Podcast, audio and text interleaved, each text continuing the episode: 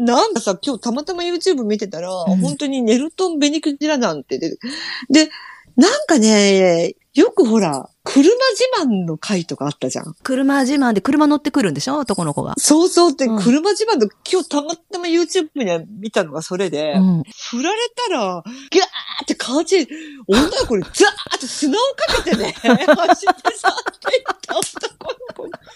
だいぶ前に私がネルトン・ベニクジラ団に出たっていう、うん初期の頃にしたけど、うん。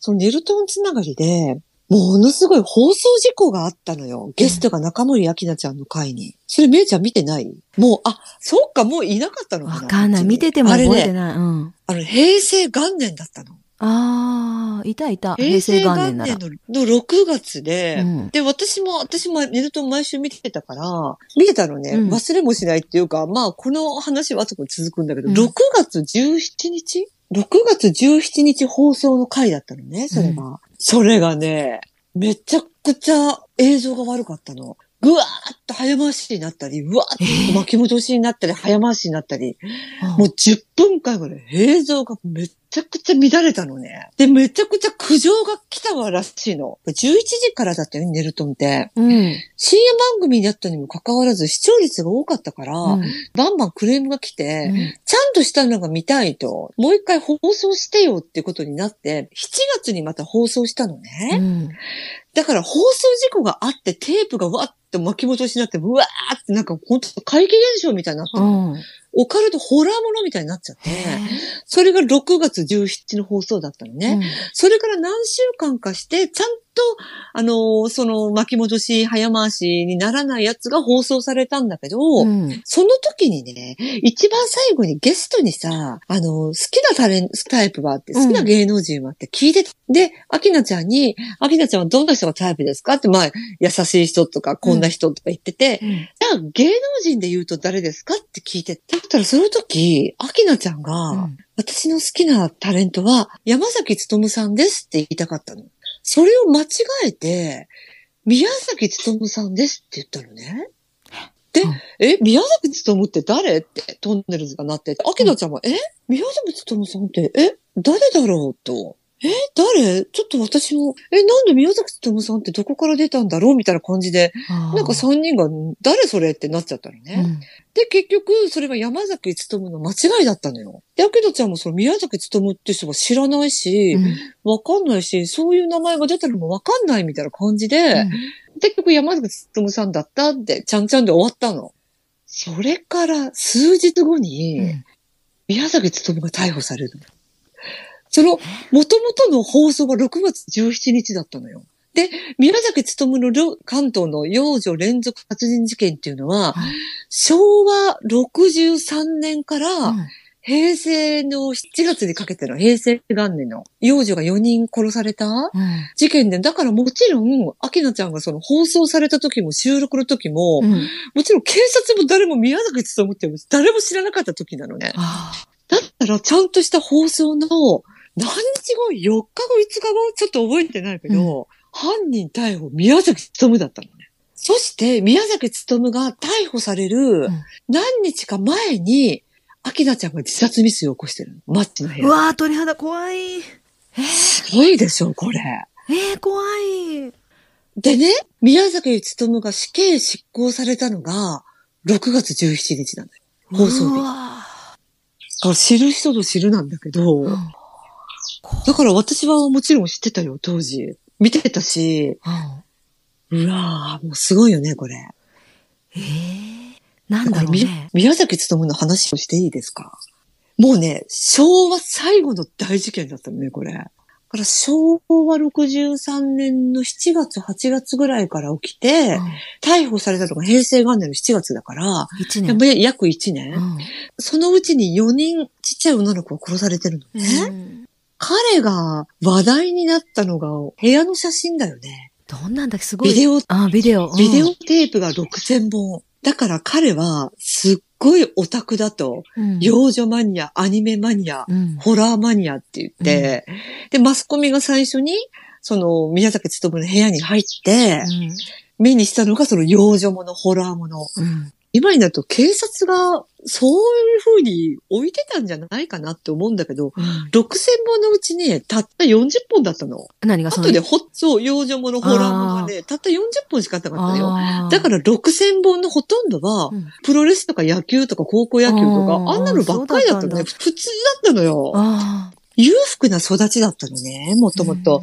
家がね、東京のあきる野市だったかな。家がね、新聞販売店。なんだかな、彼はね、生まれつきね、手に障害があったのよ。手首を右手か左手かちょっとわかんないけど、うん手のひらを上にできない障害があったのね。なんだったかな手首を回せない、手のひらを上にできないって障害があって、結構幼稚園の時からいじめにあっちゃって、高校も女の子からバカにされたくないって言われて、すごく遠くの、家から遠くの男子校とかに通ってるのね、あの人。あの人、短大、芸術系の短大だったと思うけど、その時にもね、同人誌を作るコミケみたいなのに参加したり、うん。ビデオサークル、まあ、友達はそこそこいたんだけど、うん。結構ね、無理難題を友達に言ってたんだって、このビデオテープを何十本ダビングしてくれよ、みたいな。あ。今みたいにシュッとほら、コピーができる時代じゃないから大変じゃん、うん。あのビデオテープダビングするのも。うん。だからちょっとね、同好会の友達とかからもあんまり好かれてはなかったらしいのね。うんおじさんの紹介で印刷会社に就職するんだけど、うん勤務態度が悪くって、あ自分から辞めたのか解雇になったのかよくわからない。すぐ辞めて、ーそれから家に引きこもってたのよ。家の母屋っていうか本宅があって、んその敷地内の中にプレハブみたいのね。プレハブみたいのがあって、そこにもうずーっと引きこもってて、家が新聞の販売店だからね。時々手伝いはしたんだけど、うんそれ以外は本当にオタクで引きこもりで、その家にこもってビデオテープを見てるような20代の青年だったのね。で、それで、幼女趣味だったのよ。幼女趣味っていうかは、まあ、同年代の女性はやっぱりね、手のことで馬鹿にされたっていうのがあるから、あんまりそういうのが趣味がいかなかったんじゃない、で、結構4人殺害しちゃうのね。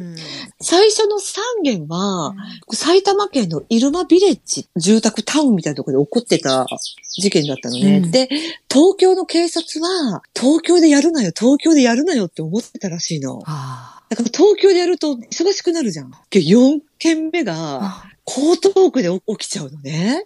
最初に殺害した女の子の家に骨を送りつけたじゃん。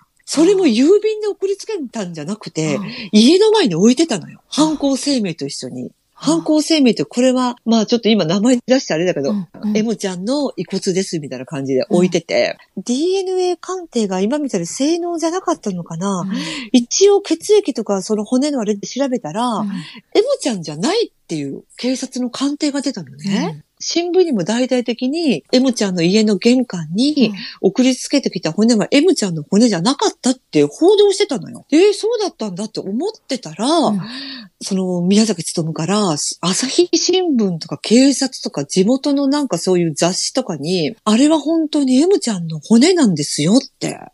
で、もう一回再鑑定したら、二回目の鑑定は M ちゃんの骨だったのよ。で、その犯行声明はさ、今田優子だったじゃん。覚えてる？今田優子。すごい見てたけど覚えて今ない。田優子、その手紙の中には、私は妊娠できない子供が産めない体の女性ですって書いてあってね。だから子供を見ると、ついついさらって殺してしまったと。で、今田優子って、今田は普通の今田で、優子の優は勇む勇ましい。あ勇気の勇だった。当時のコメンテーターとかそういうワイドショーで言ってたのが、今だから言うっていう意味だったんじゃないかなって。まあ真相はわかんないけど、あで、何回か送ってきて今田優子が、なんか定規で書いたような手紙で、ーうん榊原生徒みたいな感じで、うんちょっと被るね。結局ね、警察が捕まえたんじゃないのよ、宮崎勤って。その逮捕された7月に、神社かどこかうで、ん。それも東京だったと思うんだけど、幼い姉妹がいて、妹の方に、あちょっとお洋服脱ごうよって言ってたところを、姉妹のお姉ちゃんうん。が、すぐお父さんに、お父さんがバーっ宮崎勤取り押さえたのよ。お前何してるんだと。うん。埼玉と東京でね、連続で4人も殺されてね、女の子がちっちゃいの。うんうん女の子を殺されてね、今犯人も捕まってないのにね。うん。だからお前は何してるんだまさか本物の犯人とは知らずに取り押さえたの。だったら宮崎勤は、もう逃げようともせず暴れることもなく、ごめんなさい、ごめんなさい、ごめんなさいと、許してください、許してください、なんとか逃がしてくださいって言ってたらしいのね。で、それからもう警察に通報して逮捕したでしょ。で、その後にうん、宮崎、もう震え上がったらしいの、そのお父さん。そうだよね。怖い。まさか自分が取り押さえた犯人が自分の娘を、うんトラウマになって忘れられない。怖いね。だからその女の子にも自分の娘にも同じことでだから4人殺害された子供にも、うん涼しいところに行こうよとか、うん道を教えてよとか、うんちょっと写真撮らせてよとか、たまたま兄弟がお姉ちゃんが行ったから、そのお姉ちゃんがすぐお父さんに言って、お父さんがもう探しに探して取り押さえたからよかったもののね。で、その後ね、お父さんは、その自分の家、うん。そのあきる野市だったかな？そこの家を全部売って、お金に変えて、被害者の方に、あの、支払いに当てる段取りをつけた後に、玉川から身投げして亡くなるのね。お父さんがお亡くなりになる前にね、うん。その自殺する前に、うん。自分の息子だから、自分が糾弾されるのが当然ですと。でもね、全くの関係ない親族がね、全滅してるの、全滅っていうか、うん。警察官もいたのね。うん。警察官もいたけど無職に追い込まれたし、高校の教師もいたいたけど自職に追い込まれたし、で、宮崎姓を名乗るってことで、もう本当にひどい目にあってうん、離婚しうて、ん。名前を変えて、で、何件か会社も持ってる人がいたんだけど、全部辞職？だから今みたいにさ、ツイッターとかそういう SNS のない時代で、で、一番被害を受けたのはやっぱり親族だけど、同じように被害を受けたのが、ん。アニメ業界、漫画業界。あなんかコミックマーケット？ーうんコミケって今ほら20万人とか10万人とか来るアニメのほら1年に1回あるね、コミケも。うんあの当時からあったんだけど、うん女性リポーターがうんレポートに行って、うん見てください。ここに10万人の宮崎勤がいますよって言って。そた。本当にひどいでしょそれはひどい。だからもうね、オタクイコール宮崎勤っていう、だからあの当時の秋葉系のオタクは危ないっていう、彼らイコーうん。ル幼女趣味っていうレッテルを貼られて、偏見がすごかったの、すごいあの時ね。だから私もうんさ、その時にワイドショーとか見てて、うんうわー、オタクって怖いんだなって思ってたの、私も。うんもうあの、マ昔はスコミの情報操作。そうだね。昔はオタクっていうとうん悪いイメージが最初に浮かんだもんね。そうそうそうそう今は全然そうじゃないけどね。かわいそうだったよ。ちょっと今、ド忘れしたけど、秋葉原の連続殺傷の、あの、加藤智弘だったかな、死刑囚が、誰かが、うん。宮崎勤に憧れて、うん。あ、なんか反抗した。なんかちょっと今忘れたけど、うん。そういうことを言った人がいるのよ。それが宮崎勤の耳に入って、なんか100万年早いとか、どういう、もう宮崎パイセンを憧れてますみたいな。なんなのお前なんか俺の足元にも呼べないよって、どういう世界に生きてんだろう。って思ったね。私、誰だったかな。宮崎勤もね、死刑執行の時の最後の言葉が、あのビデオ途中だったのにっていうのが最後だったのね。刑務所の中に入ってる時はビデオ見れないよね。見れない見れない。つまり、だから時が止まってるんだようんね、彼は時が止まってる。時が止まってる。あのビデオまだ途中だったのになっていうのが最後の言葉で、裁判の中でも、覚めない夢の中でやったとか、途中なんかネズミ人間が言い始めたよね。ああ、なんかそれ彼覚えてる。なんかわけのわからないけど、結局、うんうんすみませんの言葉はないままだったね。現場検証をしてるとき、うん全国放送で彼の姿が撮れあ、すっごく背が低かったじゃん。155、6ぐらいしかない。だからそういうへん自分の、なんていうかな、自信のなさ、うん同年代の女性にはモテないっていう、うああいうのがあって幼女に行ったのかなっていうのが、まあ当時言われてたね。いろんなニュースで。でも全然普通の男性で、うん。見た感じ、普通にしてたら全然ね。そんなブサイクでもないし、そうそう。ねえ、うん。うん。やっぱ、どうしてそうなったのかな。私の受験簿を聞くといつもさ結局そこなんだけどさどうしてそんな風になっちゃったんだろうっていうその育っていくうん。生まれた時はみんなそんなね、うんうん変わんないみんな赤ちゃんはみんな綺麗に魂で生まれてくるのにっていう感うじでどこでどでそうやって考えるとその世の中障害がある人とかたくさんいるしさ病気とか怪我とかでね体の一部が。あうの、全然みん。なと違うぞっていう人もたくさん。いるけど、でも、やっぱ生き方次第っていうか考え方次第だし育て方次第っていうかやっぱ親とか大人の責任は大きいなとは思うのね。でもうん。もちろんどうにもならないこともたくさんあるからさ、うん。ででもね、うん陸上部だったのよ、彼。で、結構スポーツに出てたんだって。で、高校で男子校に行きたいって言った時は、うん宮崎勤のお母さんは、うん英語、英会話ができたのよ、彼って。へだから、うちの息子は英会話が得意だから、ちょっとレベルの高いね、うんじあの地元の公立高校じゃなくてね、片道2時間かけて行ったらしいんだもん。その、将来は英語教師になりたいために遠くの男子校に通ってるんですよって。でも結局宮崎勤が、その弁護士に語った、警察に語ったのーは、うん女の子と関わりたくなかったって。同年代の。だから、その遠くの男子校に行ったっていうのが真意だったらしいよ。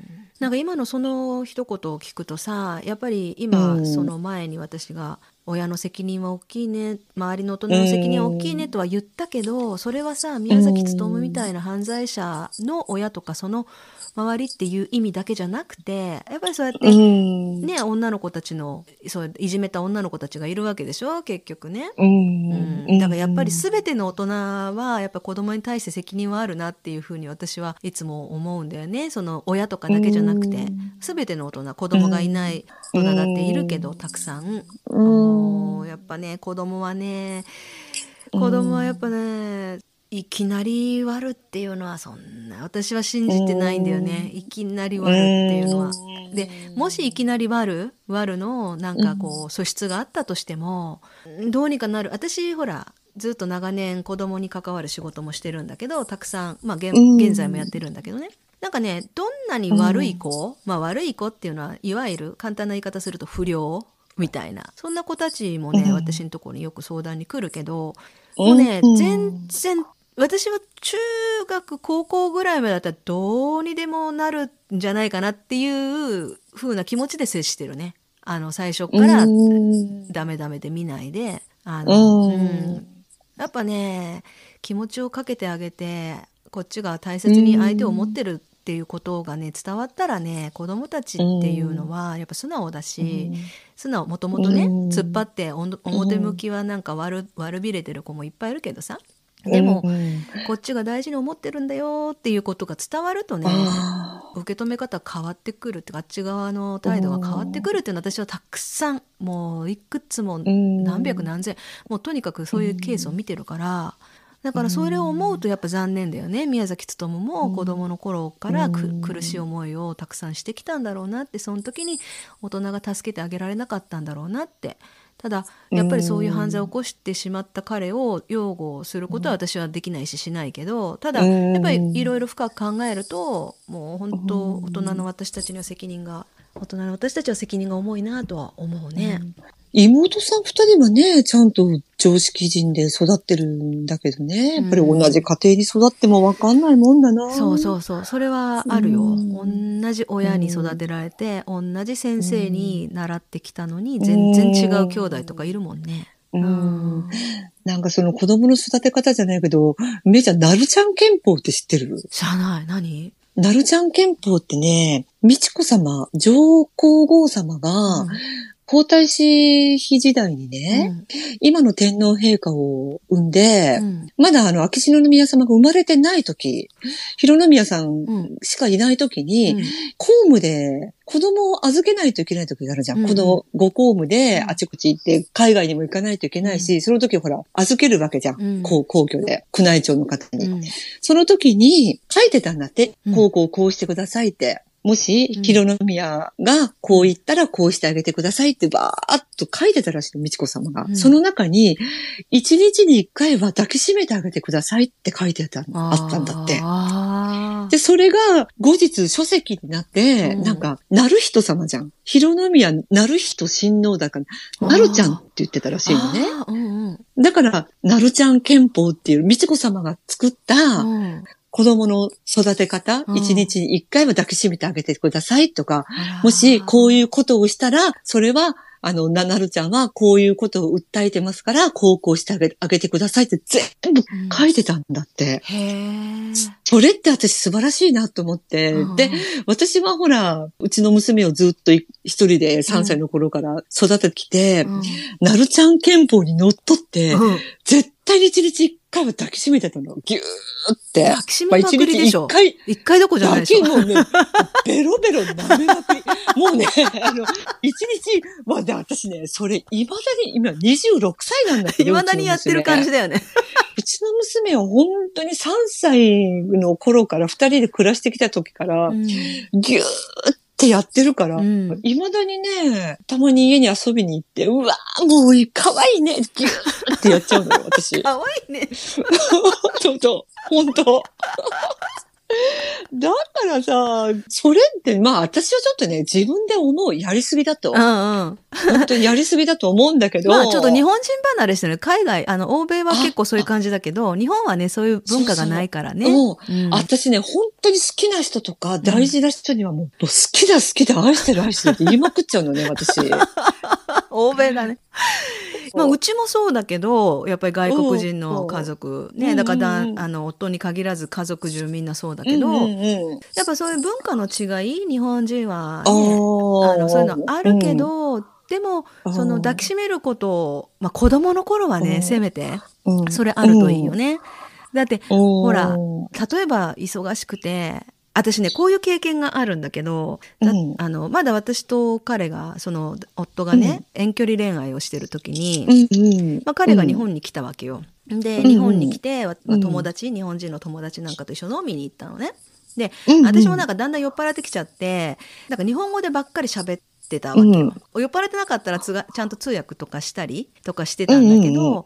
なんか、うん。でだんだん調子に乗ってきて日本語ばっかりで喋ってしまって彼が分かんないような状態になっちゃって、後ですごうんうんうんく友達に怒られて、かわいそうだったよとか言って、で、そあれーそれ聞いた時に、あ、そうだ、失敗したと思ってね、なんでかって私はね、それやっちゃいけないことってすごく分かってたのね。っていうのは、うん。逆に私がドイツに来てドイツ語全然わかんないしみんなドイツ語で喋ってる時に、彼が私にしてたのはずーっと手を握ってくれてたのね。ああちょっと何素敵それ。でもねそれだけで。それだけで、その言葉がわかんないで、なんか自分が一人ポツンってうん。会話についていけてない状況は変わらないんだけど、手をずっと握ってくれていることで、私は一人ぼっちじゃないし、彼がこっちを向いてくれてることも感じ取れるわけよね。うん。うん、だから例えば仕事で忙しくて子供とあんまり時間がなくてもさあんまりだからもうおしゃべりしたり子供と一緒に遊ぶ時間がなくってもさ帰ってきたらぎゅっと抱っこしてあげたり、寝てる時間でもいいから手握ってあげたりさ、うん。そういうことだけでもね絶対ねなんだ愛情をさ大事感じる、うん、センサーが働くから。うん。でそういうことはすごい大事だね。もし孫とかできたらどうなっちゃうんだろうって思って。いや、でも私、孫できても娘の方が好きかもしれない。多分。よくで、できてないからわかんないけど。それも、うんそれも想像、娘大好きだもんね、福ちゃんね。大好き。大好き。大ファンだもんね、娘の大ファン。大ファン。うん。もうね、皆さん、真逆なんですよ、私と。本当に真逆だよね。見た目はき、かわいいね、美貌。美貌は、あの、全ちゃんと受け継いでる。然似てない、顔も似てないし、性格も逆だし、うん。だから一緒に歩いててもどういう関係って、親子には見えないし、うんいや、親子に見えないのは、福ちゃんが若いからだよ。いやいや、違う違う、顔が似てないからだよ。性格が真逆っていうのはやっぱりさ、真反面逆。教師だよ、反面教師。もうしっかりしなくっちゃっ私がママを支えなくっちゃっていう感じで、なんでだろうね、あれね。そう、さっきのさ、うちの娘さ、うん。だから私、結構ずっと一人で育ててきて仕事が忙しくって、うん。もうお留守番させる時間が長くって、もうかわいそうだから、うん。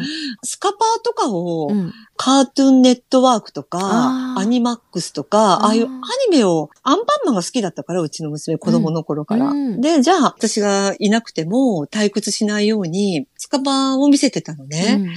未だにね、私が、あのね、昔ね、寂しい思いさせてごめんね、とか私もう本当に言うのよ。うん。だったら、いえ、いやいやと、逆に感謝してるって、あの、スカパーも見せてもらって、私はアニメオタクになれたって喜ばれてるのね。うん。それって私、複雑でさ、それって本当に嬉しいのかなと思って。いや、お母さんを、お母さんを責めないで励まさなくっちゃっていう彼女の優しさなんじゃない？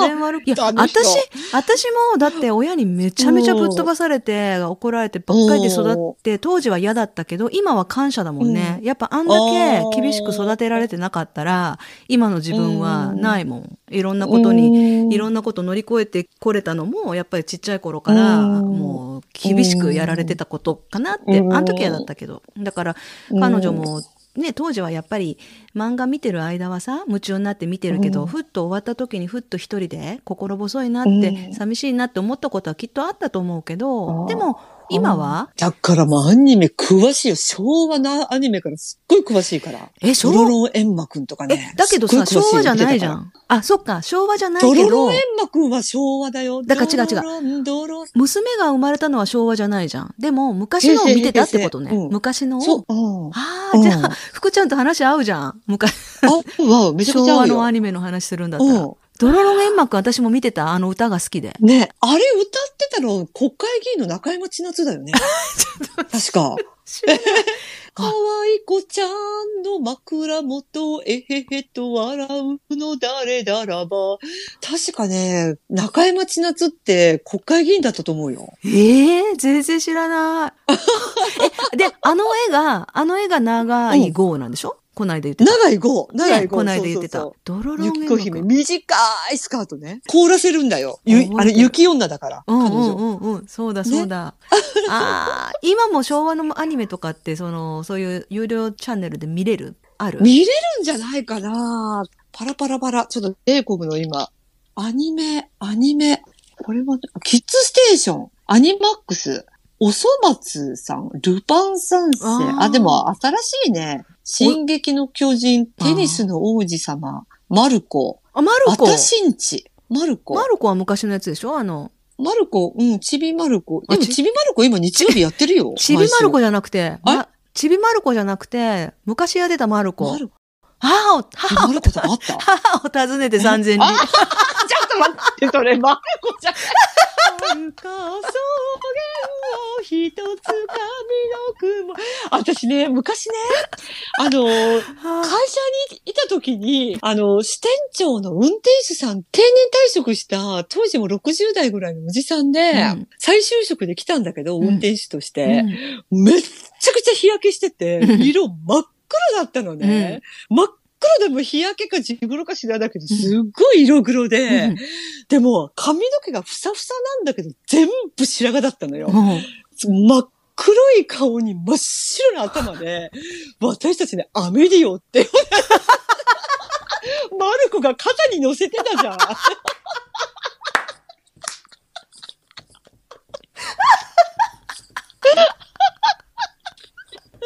アメリオ、アメリオって。あーあー、そうそう、肩に乗せた。あれ、マルコじゃないわよ。母を訪ねてさ。コってタイトルかと思った。ああ。おかしい。あれ、イタリアかなんかが舞台なんだよね。ベネチア？ああ、そうそうそう。ねえうん入院してるお母さんをうん。探しに、もう今だったらもうネットですぐ。ネットですぐ ちょっと後からめいちゃんにあアメディオのお兄さんの写真を送るよ、うちに写ったのあるから。袋閉じに出していい袋閉じ。あ、出して出して。出していいよ。悪いね。いないときに。悪いね。だ からジェシーの写真も出したけどさ、顔だけちょっと隠してたじゃん。顔だけ。うんうんうん顔だけモザイクで、本当。色の黒さと髪の毛ふさふさと。あ私もあれ見てるとき、マルコが着てる長いボレロみたいのが、私あれ着たくてさ。ー かわいい。本当。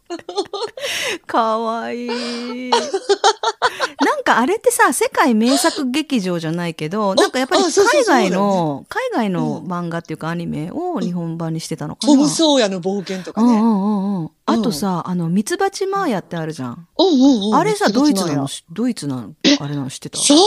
ビーネマーヤって言うんだけど、ビーネってミツバチって意味なんだけど、ビーネマーヤっつっておー今でもキャラクターグッズみたいなの売ってたりするよ。うん。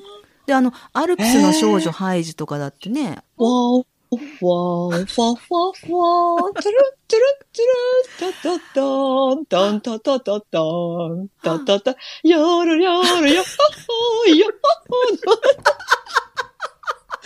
ー。なんかめちゃくちゃ怖いあのブランコ、うわーってなるやつだよね。そうそうそう。めちゃくちゃ怖いブランコ、でっかいブランコね。カルピス漫画劇場だ。ああ、懐かしい。ねえ。あの当時のカルピスってさ、ロゴが問題になってさ、昔のカルピスのロゴってあの、黒いやつ？なんかあの、黒い人があの、ストローで飲んでる、うんうん。あれはなんか黒人差別だとか言ってダメになったんだよ。え、それいつ頃だろだからその当時じゃない。その当時すでに？カルピス、その当時すでに。うえ、だってさ、私が子供の頃とか、ちびくろサンボとかあったでしょ？おうおうおうあれも、あの、抱っこちゃん人形とかもうんね、黒。ちびくろさん黒も可愛かったようん。ね。あれもその後、うん。やっぱその名前？ちびくろ、うん。黒みたいのがダメとかお言って、うで、うん。で、あとね、私が小学生の時に、夏休み終わった時に、なんだっけ、クロンボ大会みたいのあった。わかる？あ、あ、どれだけ日焼けそう日焼け自慢みたいうなわ。クロンボ大会。そんなんとか。あったよ、ょ。昭和の時は。クロンボとか平気で言ってて。でもね、私お、思っ言ってた言ってた。思ったんだよね。日本のね、うん化粧品の CM とかで美白美白って言うでしょ、美白、うんうん。だから白がいいみたいなコマーシャルじゃん。うん。焼けちゃいけない白がいいみたいな。それも差別じゃないですかっていうさ、結局、黒ダメだって言うんだったら、なんか、うん。この美白っていうのも結局黒がダメっていうのを間接的に言ってるみたいに聞こえる人たちもいて、うんうんうんいや、私ね、真っ黒く綺麗に日焼けするんだったら、本当に黒く日焼けたいよ。そうだよね。私ね、真っ赤になるのね。ああ、もともと色白だな人は真っ赤赤になっになっ。て、み、水ぼうそうみたいになっちゃうのよ。うん。だからほら、綺麗に日焼けして、カーッと黒くなる人、すごい羨ましかった。そうだよね。ドイツ人の白人の女性は、うん。もう日焼けサロンにまで行って焼いてるからね。未だに。まあ昔はさ、まだあるんだ。そう、昔は日本ね。日本でも流行ってたじゃん、日焼けサロンって。うんでもこっちの人たちは未だに行ってる。で、なんでかっていう、なんでかっていうとっていう一つ、理由は一つじゃないんだけど、もちろんそういう健康的に見えるからとかさ、そういう風な、うんうんあの見た目が好きっていう人もいるんだけど、あのね、うん日に焼けてる、例えば女の人っていうのは、仕事ができる人に見えるわけよ。なんでかっていうとドイツって仕事きっちり真面目にこなしている人たちっていうのはしっかりお休みもももらえるのね。まあちょっとこの言い方も大雑把な言い方だけど要はどんなに忙しくてもきっちりお休みを取らせるからだからそのお休みの間にバカンスに行くわけよね。うんだからそうやっていい仕事についてる人ほど綺麗に日焼けをしてたりするっていうのもあるみたいよ。じゃあちょっと仕事ができる風に見えるみたいな。あとはね、福ちゃんじゃないけどね、白いから肌が弱くって、いきなり日に焼けるとそうやってもううん痛々しくなってしまうから、地盤を作ってる人もいるよ。もうすぐ夏休みで南の島に遊びに行くから、下地を作って日焼けサロンに行ってるみたいな人もいる。いや、だってほら、ベストボディジャパンの優勝者とか、優勝者とか、エントリーしてる人とか、うん。あとボディビルダーとか、みんな日焼けサロン行って焼いてるじゃん、ね。あれなんでだろうね。綺麗に見えるのかないや、綺麗、綺麗に見えるらしいよ。私の知り合いでベストボディジャパンとか出てた人いるけど、やっぱり日焼けサロン行ってたもけどやっぱ綺麗に見えるって理由があるんだろうね。黒光りみん。たいな。ねえ。ちょっとだから今日はさ、中森明菜のうん話からの宮崎努でちょっと鳥肌があれ気持ち悪いでしょ。でもね、ちょっとね、リスナーの皆さん、これ、あれなんだけど、実はちょっとうまく編集私しちゃうと思うんだけど、うん。福ちゃんが宮崎勉、中森明菜のくだり喋ってる時にものすごいブチブチ切れたのね。ええー、ちょっといやー、気持ち悪なんだろうね。やっぱね、私、うんほら、私たち、この間、いつだったか、あの、若ち子でちょっと、ちょっとだけ怖いめの話をしたときに、い。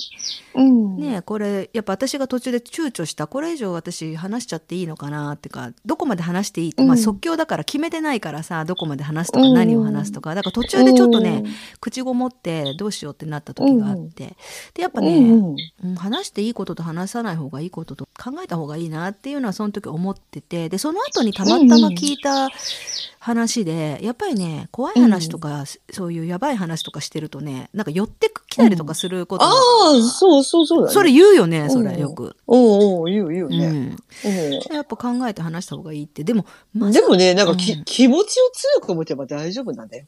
そうだよねうん、私に寄ってきたってもう全然みたいな。うんそうだよねうくちゃんに寄ってきたって全然だよねん。いや、私に来たって何の成仏もできない。